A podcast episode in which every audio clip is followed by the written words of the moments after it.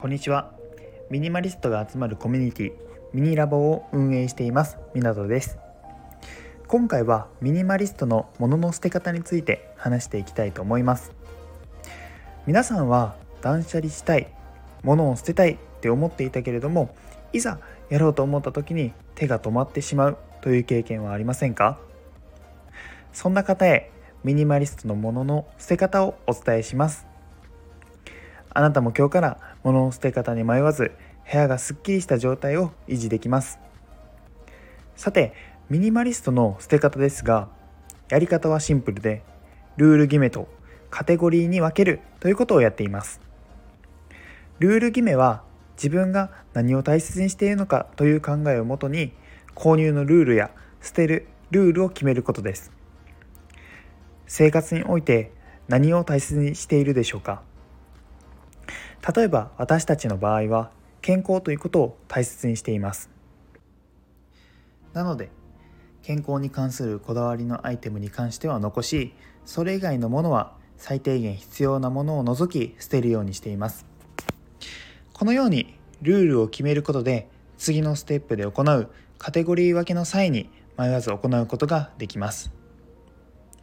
ではカテゴリー分けです。カテゴリー分けについては3つの種類に分けていきます。捨てるもの捨てないものそして考えるものに分けます。1カテゴリー目の捨てるものについて明らかなゴミやまた1年以上使っていないようなもの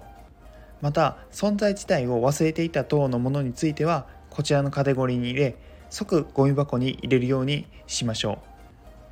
さらに先ほど見つけたルールを参考にこだわっていたとしても処分対象とすることもまた良いと思いますこの即ゴミ箱ゴミ袋に入れるというのは意外とポイントですぐに捨てられる状態にしておかないと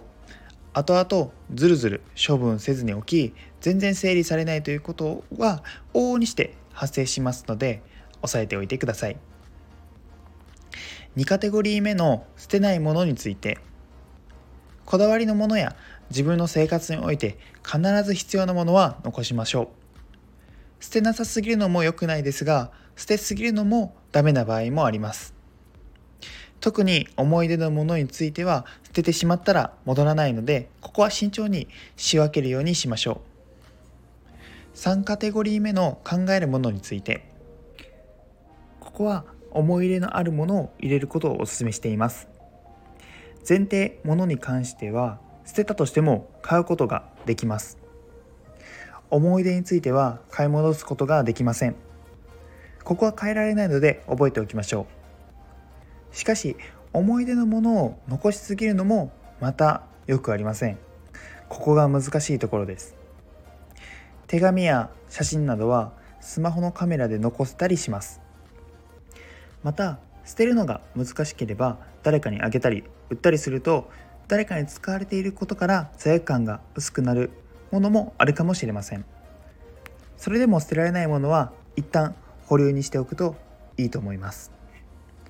以上がミニマリストのものの捨て方です。最初は難しいかもしれません。ですがこれができるようになれば最初に言ったように捨てることに迷うことがなくなり常にすっきりとした空間を手に入れることができます。是非参考にしてもらえれば嬉しいです。最後にコミュニケーションアプリの Discord にてミニマリストのコミュニティを運営しています。コミュニティでは最新のミニマルアイテムの共有や先輩ミニマリストとの雑談会なども開催しています。ミニマリストになりたい方もっとミニマリズムを極めたいと思っている方参加 URL は Instagram のプロフィールにありますので、ぜひご参加ください。お待ちしています。